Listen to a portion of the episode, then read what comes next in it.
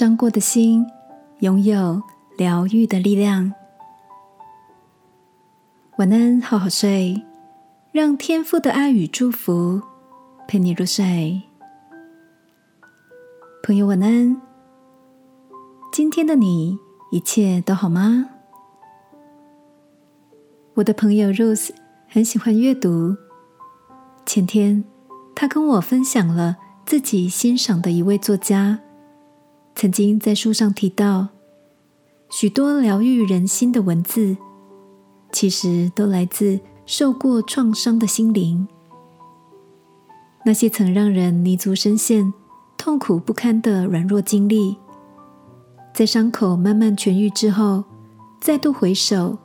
会长出柔软的同理心和坚韧淡定的生命力。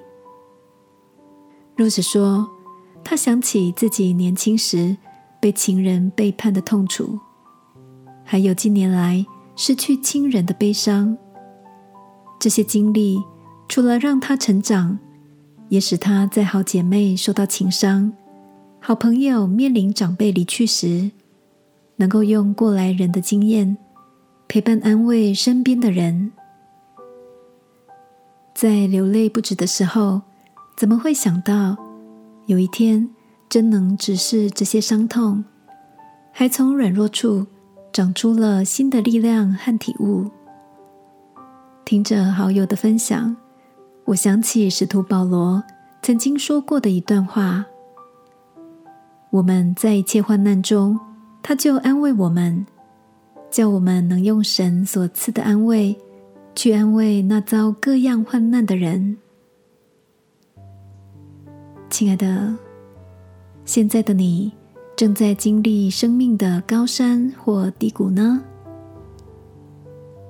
今晚一起来到天父面前，求他赐下够用的恩典，让我们能勇敢面对内心深处的伤痛，使我们从软弱中。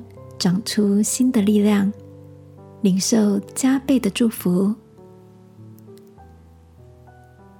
亲爱的天父，原来我走过的路、受伤的曾经，都是使我站得坚稳的力量，并用这份淬炼的生命，成为周遭的祝福。